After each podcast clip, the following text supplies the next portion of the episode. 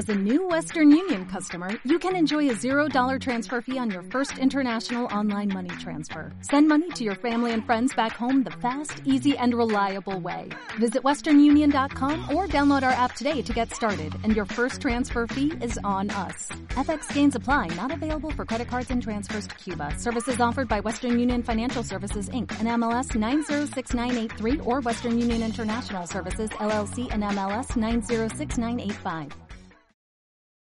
¿Jugamos? Alejandro Alaluf te cuenta todo lo que necesitas saber para jugar. Esto es Premio de Consola, el podcast de videojuegos de Pauta 100.5. ¿Qué tal? Bienvenidos a una nueva edición de Premio de Consola, el podcast de videojuegos de pauta.cl, donde por supuesto revisamos todas las noticias, novedades, lanzamientos, polémicas, análisis todo lo que tenga que ver con videojuegos, semana a semana, lo revisamos en el podcast favorito de grandes y chicos, que como siempre está en pauta.cl.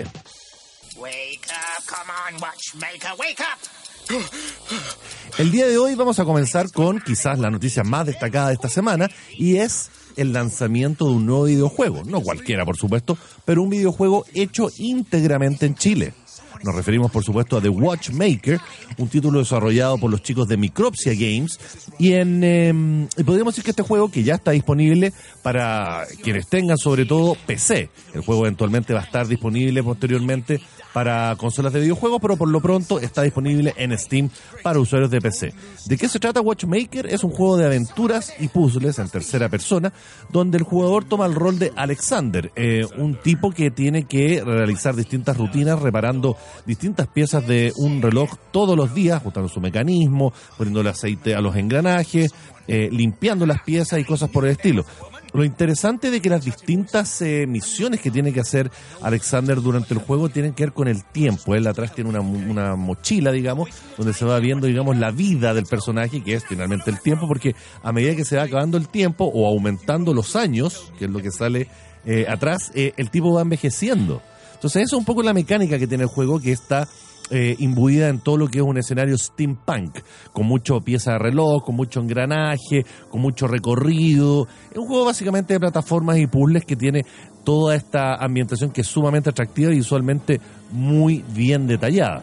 El juego fue desarrollado por un pequeño grupo de, chilenos eh, que de hecho eh, tuve el placer de entrevistar hace algunos días y cuyo podcast específico, un especial de premio de consola, también pueden encontrar en pauta.cl para conocer más detalles de la boca de sus propios creadores respecto al juego. The Watchmaker entonces está ya disponible para usuarios de PC en, eh, en Steam, en Steam Games, y tiene un valor eh, nada de caro, vale de hecho 5.440 pesos, está con un 15% de descuento para quienes quieran eh, comprar el juego en sus primeros días.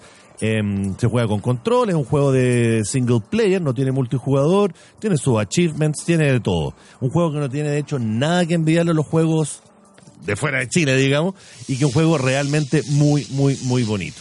Así que ya lo saben, The Watchmaker ya está disponible. Em, hoy día tenemos, la verdad es que para esta semana muchísimas noticias, así que nos vamos a ir directo por un tubo para ir analizándolas una por una, porque otro juego que de hecho acuso recibo que recibí por estos días es la secuela del State of Decay, un juego exclusivo de Xbox. Em, en donde básicamente el juego es un, un, tipo de juego de supervivencia que en, un Estados Unidos rural que se ve visto afectado por la clásica plaga zombie.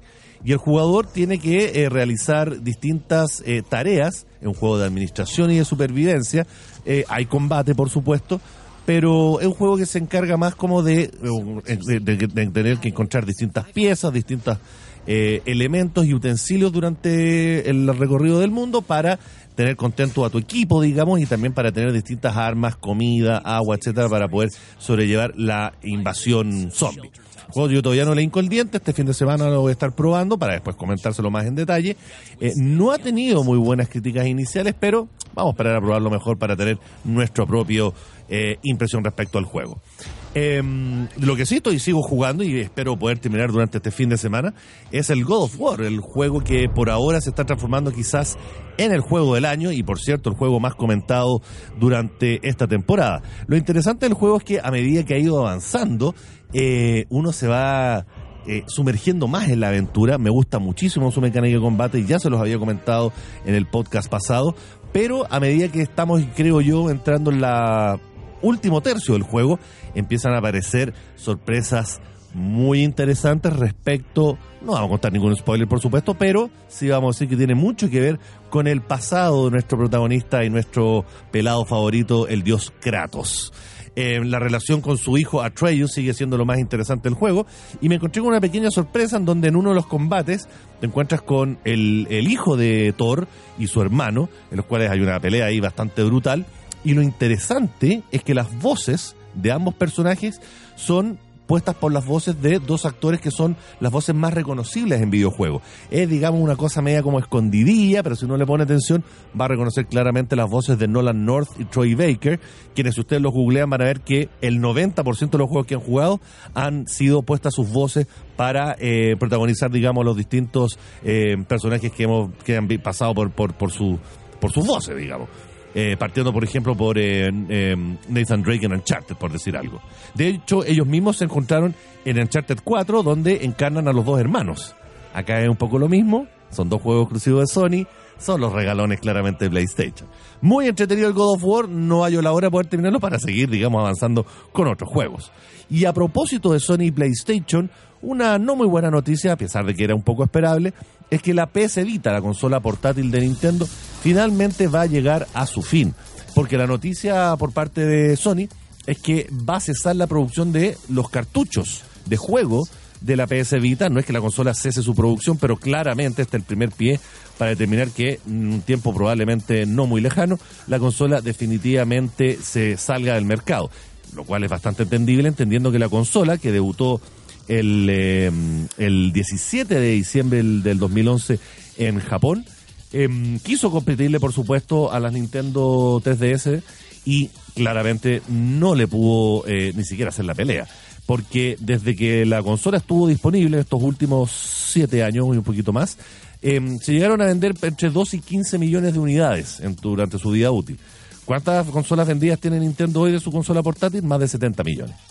Entonces la verdad es que no había mucho por dónde hacerle la pelea, asumiendo además que los teléfonos celulares, sobre todo los de gama alta, a estas alturas del partido, claramente han reemplazado el uso de una consola portátil em, con otro tipo de juegos, considerando por ejemplo que popularidades como el Fortnite o el PUBG se pueden jugar sin ningún manera, de ningún problema, perdón, y de manera gratuita en cualquier tipo de celular. Así que PS Vita, yo tuve el placer de hecho de ir al lanzamiento de la consola en su minuto, fue un gusto haberte conocido, una consola que de hecho era muy rica, era muy potente, eh, tuvo muy buenos juegos al principio, incluyendo una versión de Uncharted que era extraordinaria.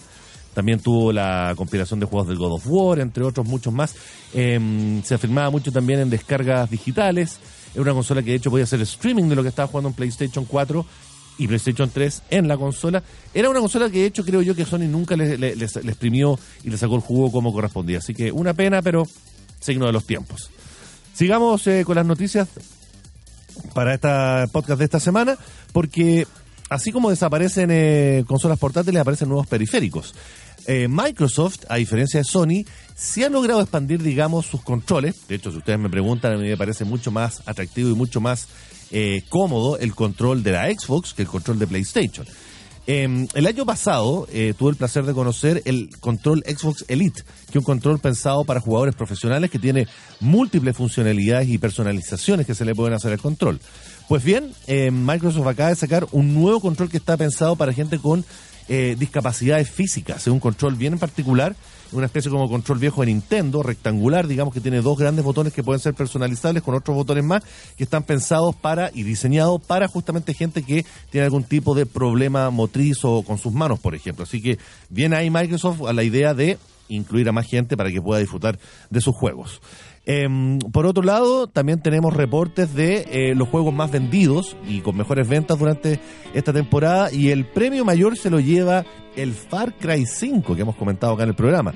El juego de Ubisoft que a mí personalmente me gustó mucho como juego, pero no tanto así como su historia, em, ha llegado a los 310 millones de dólares en ventas en sus primeras semanas, em, transformándose claramente en el juego más vendido de esta temporada. Interesante aquello. Por otro lado, Microsoft eh, anunció que va a sacar un nuevo juego de Halo, una de las franquicias más populares, exclusivas que tiene la Xbox. Recordemos que el Halo Combat Evolved fue uno de los juegos que debutaron en la primera Xbox por allá, por comienzos de, de siglo, hace unos 15, 18 años atrás. Pues bien, este nuevo juego, de hecho, no va a estar disponible para consolas, va a estar disponible para arcades porque ahí todavía siguen existiendo arcades en algunas partes del mundo.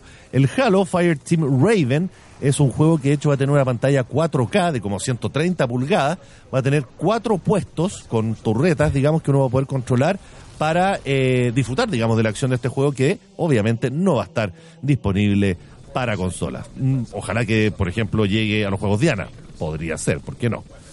Em, en otras noticias también, el Call of Duty Black Ops 4, a quien ya habíamos adelantado que había anunciado que no iba a tener una campaña single player, sino que va a ser simplemente un juego enfocado a los modos multijugador. Efectivamente va a ser así. Se han hecho varias eh, entrevistas, digamos, los desarrolladores de Treyarch, eh, que justifican y defienden, por supuesto, la petición de Activision de no hacer el juego con una campaña single player. Si ustedes me preguntan a mí, esto para mí significa el fin, por lo menos, de esa línea argumental del Call of Duty, porque a mí una de las grandes cosas que sí me gustan del juego eran justamente sus historias. Evidentemente el juego va a incluir un modo batalla real, digamos, tan de moda hoy en día, así que sin duda que igual el juego va a ser popular una vez que salga el próximo 12 de octubre, Chile incluido. Em, también el Horizon Chase Turbo, un juego de carreras que era muy popular en dispositivos móviles, esta semana salió pero para PC y para PlayStation 4. Así que si andan buscando un juego como old school de carreras, ahí tienen una buena opción que de hecho no es ni tan cara tampoco. El, eh, el Battlefront 2 sigue teniendo nuevo material de descarga para quienes sigan jugando este juego basado en el universo Star Wars. Y a propósito del próximo estreno de Solo, una historia de Star Wars que se estrena en nuestros cines chilenos eh, este jueves, va a salir un pack de material donde va a estar enfocado justamente en distintas aventuras donde Han Solo va a ser el protagonista.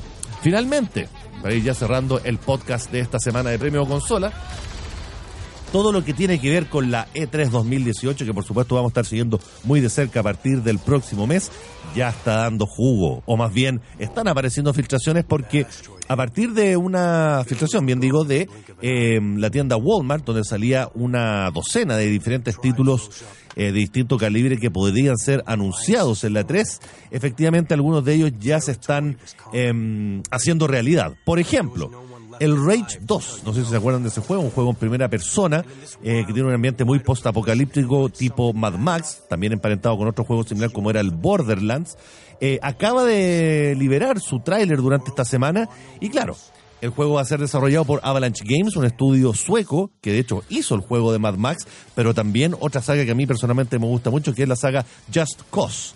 Y ellos, junto a ID Software, los redactores originales del juego, los mismos creadores del Wolfenstein y del Doom, van a estar haciendo en conjunto este juego para Bethesda Game, un juego bastante loquillo, bastante eh, punk si se quiere, con música rock, eh, que se ve bastante atractivo también. El trailer está disponible en redes sociales y en internet por si lo quieren revisar.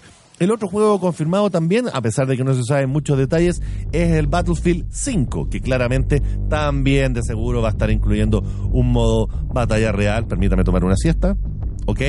Y, y esperamos que este juego sí incluya una, un modo campaña o single player para poder disfrutar de una buena historia. Porque de hecho, volviendo a lo que es el God of War, lo mejor que tiene el juego es justamente su historia. Vamos a estar atentos a esto y a las próximas noticias que se vayan desarrollando eh, respecto a la E3 y nosotros ya comenzamos a decir adiós a este podcast de esta semana de Premio Consola. Jueguen mucho muchachos, mándenos sus comentarios em, y todo lo que quieran para que estemos comentando en una próxima edición de este su podcast favorito de videojuegos. Nosotros nos encontramos la próxima semana. Que estén bien, jueguen mucho y nos vemos. Chao.